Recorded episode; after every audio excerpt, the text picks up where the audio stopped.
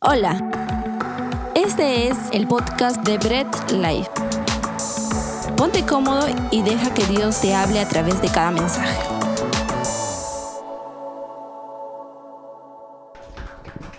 Qué alegría poder haber alabado y adorado al Señor. Muchas gracias. Juntos en casa, como iglesia, como familia, pueden tomar sus lugares o quieren escuchar parados el servicio. Cómo estamos, Bread Life? ¿Estamos bien? ¿Estamos mal? ¿Estamos tristes? ¿Alegres? Bien, por fin, un, guerrero. Hoy empezamos una nueva serie, estamos en el último domingo ya del mes de abril, espero no equivocarme, soy bien desubicado con las fechas, y vamos a empezar una nueva serie que nos va a retar, una serie que nos va a, también a motivar, ¿no? y una serie que va a tratar mucho con nuestras vidas, ¿sí? No solamente en la parte espiritual, aunque sí, la serie se trata de cosas espirituales, cosas de iglesia, sino también en nuestra vida diaria. Así que quiero que me presten mucha atención, no se desconecten, no se desenfoquen, y si estás en casa, igual en las redes, pues presta bastante atención, porque nos vamos a seguir edificando con la palabra de Dios. Ahora, viviendo en una época donde todos, o la gran mayoría, es una época muy indisciplinada, ¿no?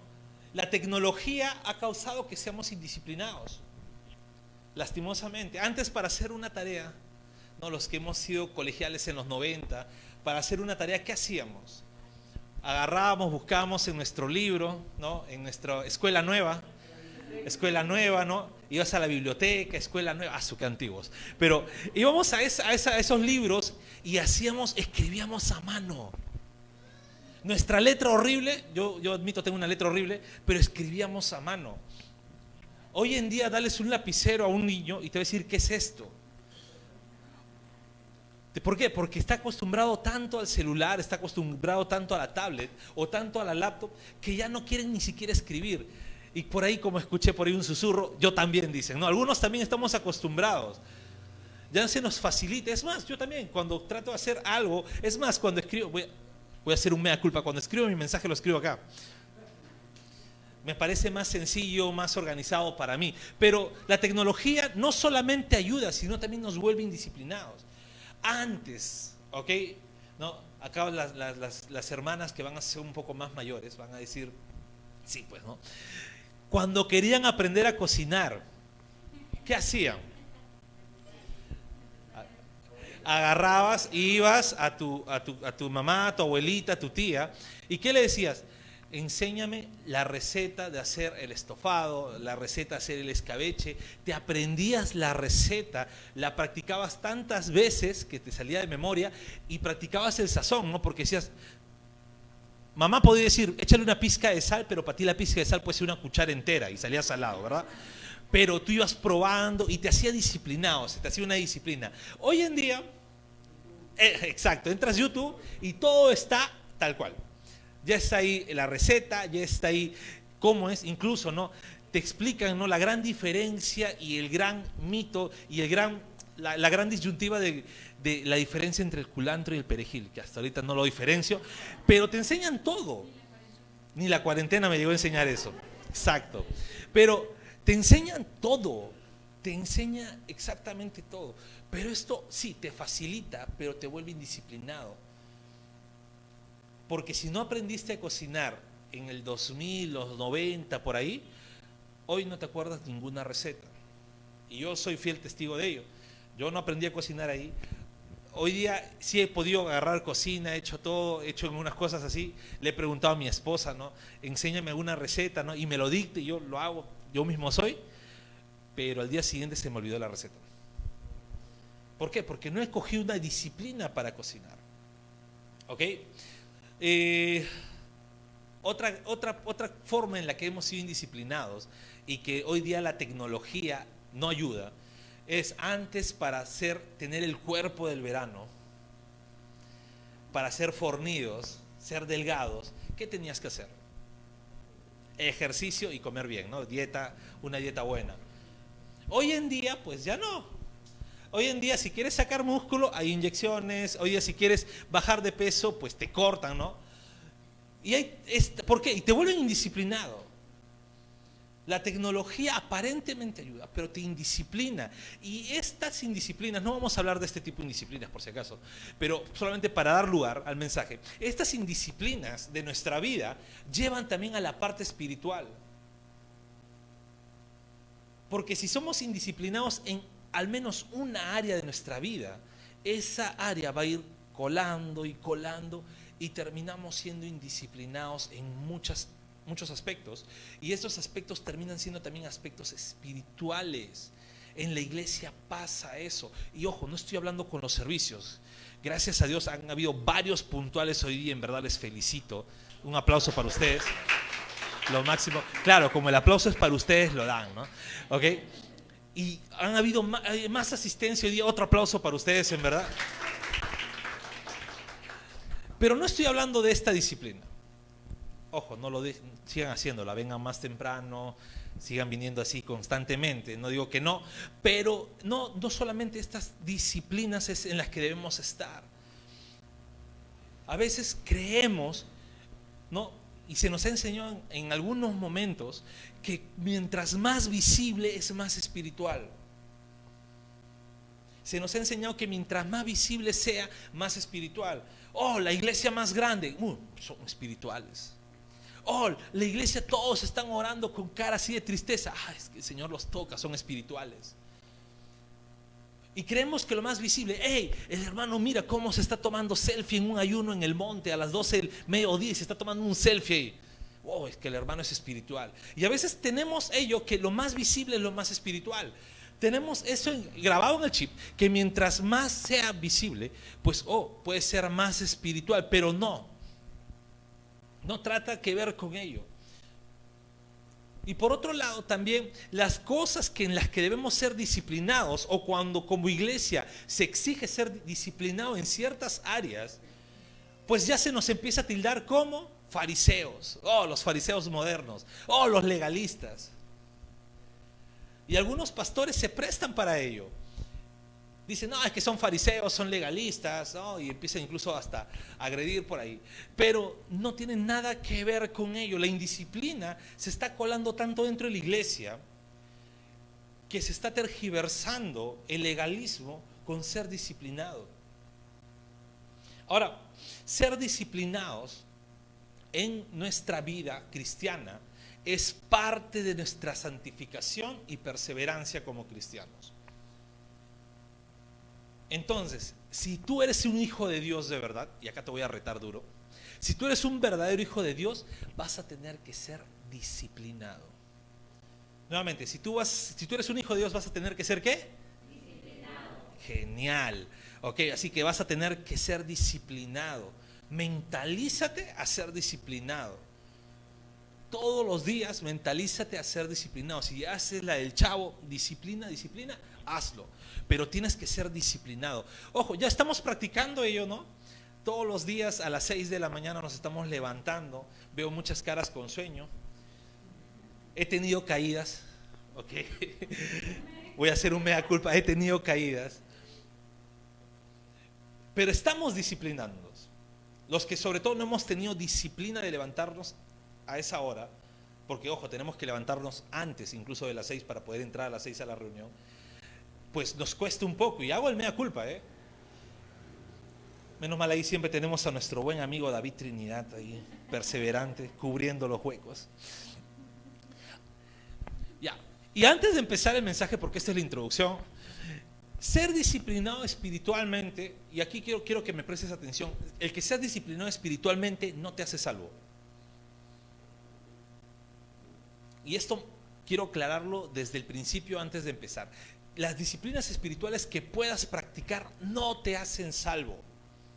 Nuestra salvación no es por cuán disciplinado eres, y como adelantando ¿no? las próximas predicas, no es cuánto horas no te va a ser salvo, cuánto ayunas no te va a ser salvo, cuánto pues haces algún retiro espiritual o cuánto te metes en adoración, eso no te hace salvo. Sí, es parte de tu santificación como cristiano, pero la salvación que tú tienes no es por algo que tú puedas hacer. La salvación que tú tienes no es por algo que tú puedas hacer, porque en la salvación no se trata de las obras que hagamos, sino se trata de la obra que hizo Cristo en la cruz. Entonces, la práctica de las disciplinas espirituales es para nuestra santificación, sí, es para nuestra perseverancia como cristianos, sí, pero es para nuestra salvación, no. Es la consecuencia de nuestra salvación. Cristo nos salva y por ende nos tenemos que volver disciplinados. Pero si la obra de Cristo no hubiera sido en nuestras vidas, créeme, no vas a ser disciplinado aunque quieras. Y si eres disciplinado va a ser por las razones equivocadas, que lo vamos a ver más adelante. Entonces, vamos a leer la palabra, así que abre tu Biblia, prende tu Biblia. Si estás en casa, no, te aconsejo que la prendas porque puedes cortar la transmisión. Pero si estás aquí, si puedes prender tu Biblia, abre tu Biblia en 1 Timoteo capítulo 4. Y si no, ya sabes, en la pantalla lo vas a leer. 1 Timoteo capítulo 4 y vamos a irnos al versículo 7 hasta el versículo 9. Así que doy unos instantes para que puedas buscar el texto. 1 Timoteo capítulo 4 del versículo 7 al versículo 9. Muy bien, ya lo tenemos. Así que dice la palabra de Dios, pero nada tengas que ver con fábulas profanas propias de viejas. Más bien, disciplínate a ti mismo para la piedad, porque el ejercicio físico aprovecha poco, pero la piedad es provechosa para todo, pues tiene promesa para la vida presente y también para la futura. Palabra fiel es esta y digna de ser aceptada por todos. Acompáñame a orar para poder empezar el mensaje.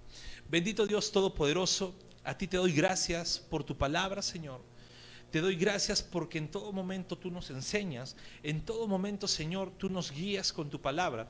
Y te pedimos, Dios, que en estos momentos seas tú hablándonos y seas abriendo nuestro entendimiento para poder no solo escuchar tu palabra, sino también poder aplicarla en nuestras vidas. Te damos a ti la gloria. Amén y amén.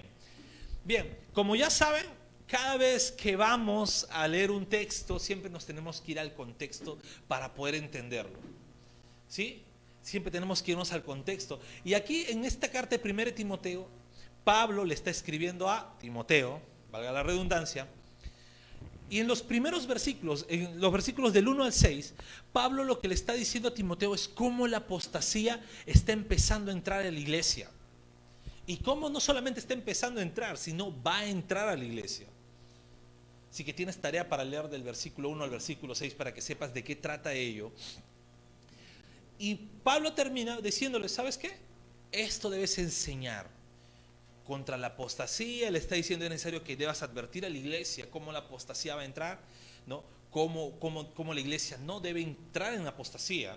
Eso es lo que Pablo está escribiendo a Timoteo. Y en el versículo 7 empieza diciéndole algo. Y me da un poco de risa cómo lo traduce la, Biblia de las Américas, porque le dice que no prestes atención a fábulas propias de viejas. Me da un poco de risa, ¿no? Sí, porque está agarrando un poco de la chismosería por ahí. Sin embargo, debemos entender que Timoteo era mitad judío, mitad griego. Su papá de Timoteo era griego. Su mamá era judía. Entonces, durante su vida de Timoteo, aproximadamente unos 30 años, 32 años, que esa era la etapa joven, ¿no? Sigo siendo joven. La etapa joven de los judíos. Trinidad sigue siendo joven. Eh, Timoteo había escuchado durante toda su vida toda la teología judía, las costumbres judías, la palabra de Dios, la Biblia, ¿no? la Torah, mejor dicho, para ser más específicos. Pero también había escuchado durante la mitad, durante toda su vida, la otra mitad, mitología griega, cuentos de creación, Zeus, Perseo, Poseidón, todas esas cosas, todas las, cosas que nos gustan, ¿no? Centauro, el Minotauro, ya, toda, esa mitología que en verdad a mí también me gusta mucho. Pero esto había escuchado Timoteo. Y habían también mitologías. Y Pablo le está diciendo, hey, no prestes atención a todo ello. No estés prestando atención a eso. ¿Ok? Y la segunda parte le dice, en vez de estar prestando atención a ello, en lugar de prestar atención, y a veces nos pasa a nosotros como cristianos, estamos no tenemos la Biblia, tenemos la palabra de Dios, tenemos muchas prédicas muy edificantes. Sin embargo, estamos prestando atención a otras cosas. Ya estamos investigando a ver si hay Anunnakis, ya estamos investigando si las momias de Paracas en verdad son aliens. Ya están las líneas de Nazca. Ya estamos viendo los viajes en el tiempo, ¿no? Y prestando atención a los TikTokers ahí de viajero en el tiempo y todas esas cosas. Y estamos perdiendo nuestro enfoque. Y Pablo le está diciendo eso a Timoteo, no pierdas el enfoque. Más bien le dice, disciplínate a ti mismo para la piedad. Ok, disciplínate a ti mismo para la piedad. Y ahora, vamos a entender, quiero hacer dos preguntas aquí. La primera es, ¿cuál es el propósito de ser disciplinado? Ojo, pongo esta pregunta bien, bien al margen. ¿Por qué? Porque si nuestro propósito es ser disciplinado en hacer ejercicio, en comer bien, en sacar músculo, es para tener un buen cuerpo. Y vamos a decir la verdad. El floro de decir es por salud es floro. ¿Ok? ese es floro. la verdadera razón es, estoy haciendo ejercicio, sacando cuerpo, siendo fornido, porque quiero que me vean. ¿Ok? Ese es el principal propósito. Siempre toda disciplina va a tener un propósito. En mi caso, por ejemplo, ¿no? si yo me pongo a ejercitarme en las manos para mi guitarra, de lo que me gusta tocar guitarra, es para tocar mejor. Por eso he tenido que hacer esto, tocar guitarra. Es para tocar mejor. Y si quiero tocar mejor, es para que cuando me vean digan, oye, toca mejor. Siempre toda disciplina tiene un propósito, pero si nos vamos a disciplinar para la piedad, ¿cuál es el propósito de la disciplina? Ser piadosos. Y ahora, ¿qué significa piedad? Piedad no significa simplemente el tener misericordia de algo. En un contexto contemporáneo puede ser. En un contexto bíblico, piedad podría definirse como ser más como Cristo y vivir en santidad. Tal vez algunas veces nos has escuchado hablar, ¿no? Ah, este hermano es piadoso, esta persona es piadosa. Y no estamos diciendo, ah, es que cuando ve un perrito en la calle le da comidita. No, es piadoso porque busca ser como Cristo. ¿Ok? Es piadoso porque día a día vive más en santidad. Eso es, el término piedad. Y toda disciplina espiritual, ahora sí me estoy metiendo solamente disciplinas espirituales, debe ser para ello, para ser piadosos, para ser más como Cristo, para vivir más en santidad. Tú no te vas a meter a orar 12 horas para publicarlo en el Facebook diciendo, he orado 12 horas, tremendo tiempo con el Señor. Aleluya, todavía pones, ¿no? Tú no te debes meter a orar por ello. Eso no es el propósito de, esta disciplina.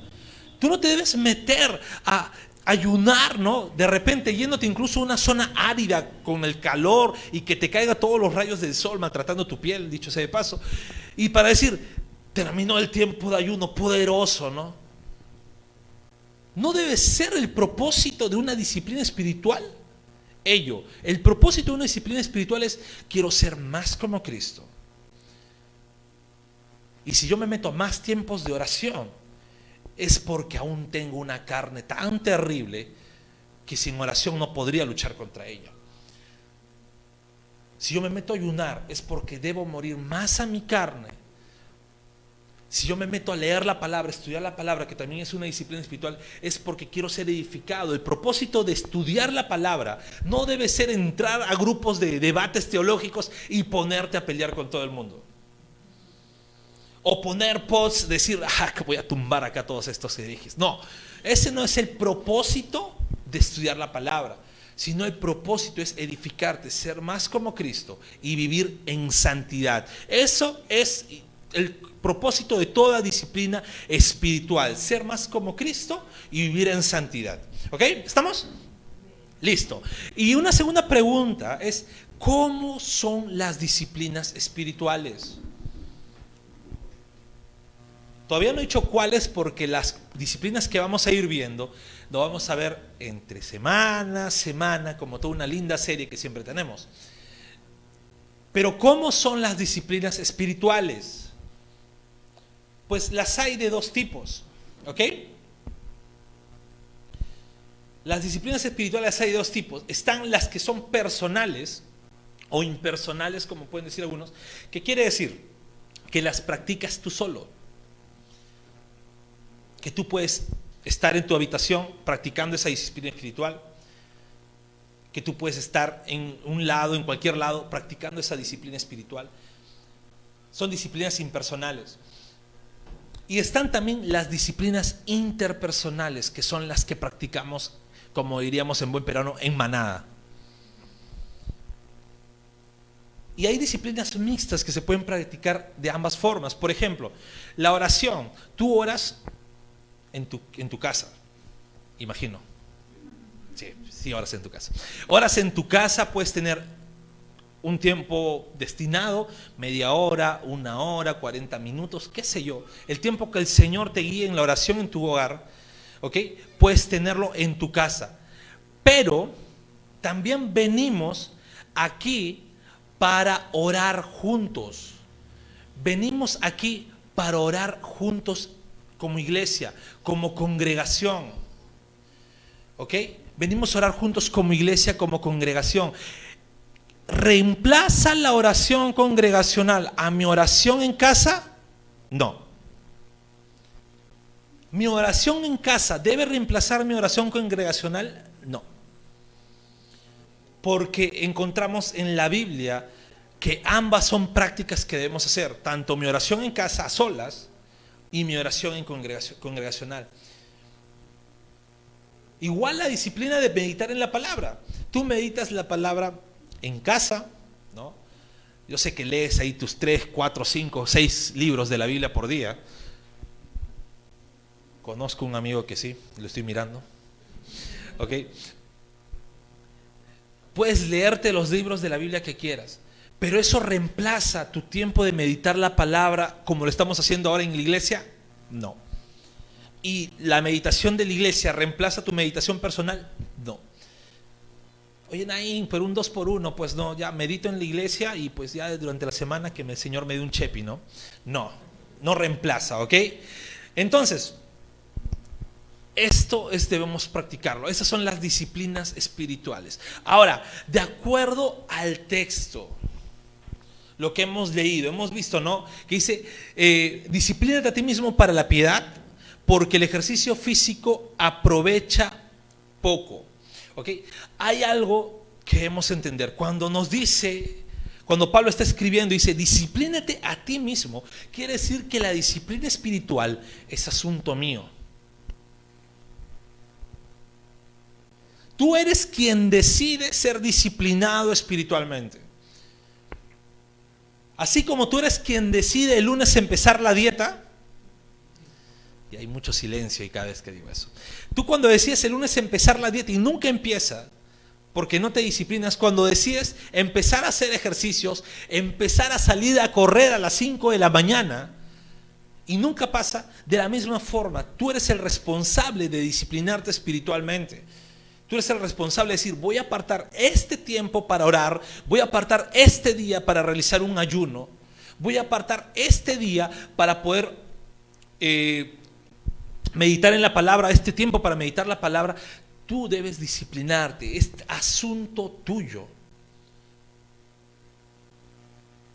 Ahora, la gran diferencia entre un cristiano y un inconverso es que el cristiano, cuando el Señor llega a su vida, cuando el Señor lo salva, ya es templo del Espíritu Santo y ya no actúa solo.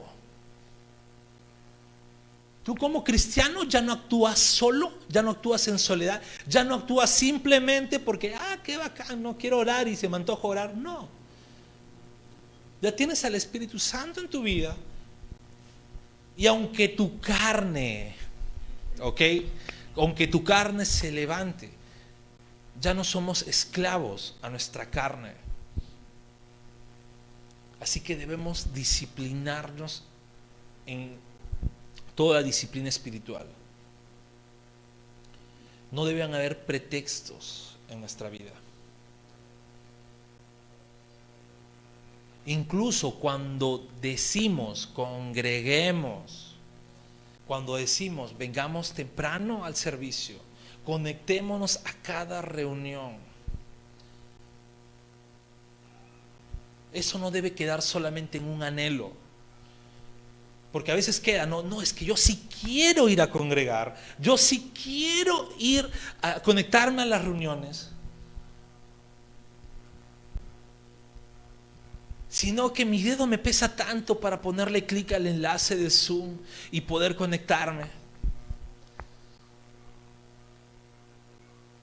O bueno, ya es que no llego a la iglesia. No, debemos disciplinarnos. Ya la Biblia lo dice. Disciplínate a ti mismo para la piedad. Ya no te dice, ¿sabes qué? Ora que el Señor te ponga las ganas. Y a veces le responsabilizamos al Señor. Hermano, ¿no quieres orar? Pídele al Señor que te ponga las ganas de orar. Tienes que morir a tu carne. Tienes que disciplinarte. Hermano, ¿no quieres congregar? Pídele al Señor que te ponga ganas de congregar. Tienes que, si eres un hijo de Dios, te vas a disciplinar.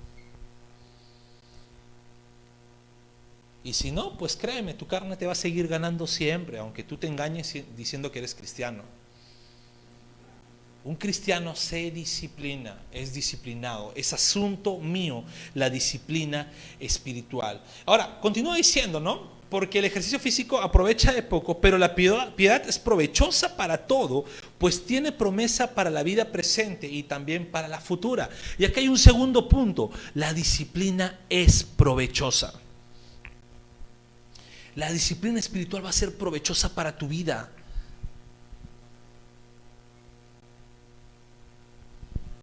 Cada vez que tú te centras en una disciplina espiritual, cada vez que tú estás practicando una disciplina espiritual es provechosa para tu vida. Cuando tú te pones en oración, cuando tú entras en tiempos de oración, pues tu vida va adecuándose más, ser más como Cristo. Cuando tú entras en tiempos de meditación de la palabra, pues la palabra misma te confronta y te hace ser más como Cristo. Cuando tú te pones a adorar, pues la adoración te pone más como Cristo. Cada vez que te disciplinas es provechoso para tu vida.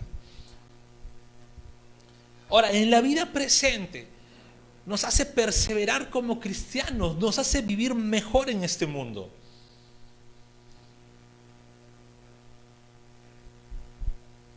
No hagan este experimento, pero pónganse a recordar alguna semana que no han orado ni una vez y alguna semana de sus vidas que han orado toda la semana parejito. Y vean la diferencia. No les recomiendo hacer este ejercicio. Pero sí pónganse a pensar. La semana que han orado así por orar y la semana que sí se han metido de lleno en oración. Pónganse a pensar en la semana que no leyeron ningún texto bíblico ni meditaron en la palabra. Esperaron el domingo y eso, el domingo se pusieron al celular. Y la semana en que sí estaban con la palabra, empezaban a leer, empezaban a ver más. Y marquen la diferencia. La disciplina es provechosa para nuestra vida presente y también para nuestra vida futura. Hay una frase que me, da, que me, que me, que me causa un poco de curiosidad y gracia, pero es muy cierta. Y es, hay personas que no pueden estar una hora en oración no pueden congregar un día a la semana, no leen un solo versículo bíblico eh, de la palabra de Dios y quieren pasar una eternidad en el cielo con Dios. Donde en la eternidad en el cielo con Dios van a estar todos los días en la presencia del Señor, van a estar todos los días escuchando la palabra directa de la boca de Dios. Y van a estar todos los días en constante comunión con el Señor. La disciplina espiritual es provechosa para nuestra vida presente y es provechosa para nuestra vida futura. Es provechosa para ti. Es necesario que seamos disciplinados. Oye, Nain, ¿y cuándo debemos ser disciplinados? ¿Puede, puede ser el otro mes. Es que este mes tengo por ahí algunas cositas todavía que quiero hacer, ¿no? Algunas pilladas, como dirían algunos. Puede ser, ¿sabes qué? Mira, hoy día no, mañana, el miércoles. El miércoles empiezo a ser disciplinado, ¿está bien? No, disciplínate ya. Disciplínate desde ahora. No esperes más. Las características del Hijo de Dios es que siempre está constante dando frutos. Y si yo no estoy siendo disciplinado, pues debo ser un poco, debo preocuparme un poco. Y volviendo al ítem que puse al inicio, no te disciplinas para decir voy a ser más cada vez más salvo. O como por ahí oí alguna vez, me disciplino, me entro en oración, ayuno porque sé que el Señor me va a dar cuantos galardones. No, disciplínate porque es provechoso para tu vida. Te va a hacer más como Cristo día a día. Te va a hacer vivir en santidad día a día. Cuando tú estás cada vez más disciplinado espiritualmente, tu carne va a morir a sus propios deseos. Tu carne muere a sus propios deseos y es el Espíritu de Dios que constantemente te va a estar guiando. Es provechoso para ti.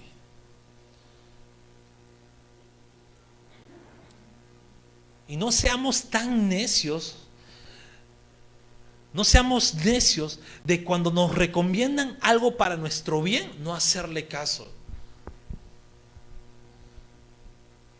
A veces nos recomiendan, oye, ¿sabes qué? No tomes gaseosa. No tomes esa gaseosa negra, porque te hace daño. Y nosotros qué rico, ¿no? Un helado y con ganas lo tomamos. No comas tanta grasa. Te va a hacer daño. ¿Y con qué ganas el pellejo del pollo a la brasa? Adentro. Y le metemos mayonesa, ¿no? Con el ajito de medio hambre. No seamos tan necios como ellos. Nos están diciendo, la disciplina espiritual es provechosa para tu vida. No cometamos la necedad de no hacer caso y no ser disciplinados en, en las cosas espirituales. Disciplinémonos, pongamos todo ese empeño, pongamos esas ganas de día a día estar disciplinados espiritualmente, que nos lleve a ser más como Cristo, que nos lleve a vivir más en santidad. Y cuando digo vivir más en santidad no significa que vas a ser una blanca paloma, que vas a volar mientras que camines. No, no tiene nada que ver eso. Vivir en santidad significa vivir día a día apartado para el Señor día a día en constante lucha contra tu carne, apartándote para el Señor. No significa que dejas de pecar, no significa que ya, wow, no vas a pecar y van a estar ahí todos rodeándote para que cuando peques, ¿qué pasa hermano? No estás en santidad. No, significa que día a día vas a luchar con ese pecado y que vas a luchar y matar y matar ese pecado hasta el día que el Señor decida recogerte. Eso es vivir que en santidad, ese es vivir más como Cristo. No estoy diciendo y dando luz verde a pecar, ojo, sino estoy diciendo que aunque aún estés en ese proceso, vas a luchar constantemente. Y si tú mismo te das cuenta que estás luchando, siéntete bendecido porque dices, wow, el Señor día a día me da la victoria en este pecado que estoy confrontando. Pero sé más como Cristo disciplinándote espiritualmente, viviendo en santidad. Y un tercer punto es que la disciplina espiritual para la piedad es digna de ser aceptada. Quiere decir, esto no te va a dar rienda suelta a ti a decir, bueno, el pastor el domingo me dijo que debo de ser disciplinado, pero no sé, a mí no me parece. No te estoy hablando con mis palabras. No te estoy hablando porque se me ocurrió predicar esto, no sé, ayer a la medianoche recibí una revelación del cielo que... No, no, no. Estoy hablando de lo que dice la palabra de Dios. El ser disciplinado es digno de ser aceptado. O sea, tú tienes que aceptarlo como hijo de Dios. Incluso Pablo dice, no, palabra fiel es esta. Cuando Pablo le dice a Timoteo, dice, palabra fiel es esta, disciplínate a ti mismo, es provechoso para tu vida. Es provechoso para ti, es palabra fiel. Tienes que aceptarlo. Gracias por escuchar el mensaje de hoy y no olvides compartirlo. Síguenos en nuestras redes sociales, Instagram, arroba Bread Life Family, Facebook Bread Life.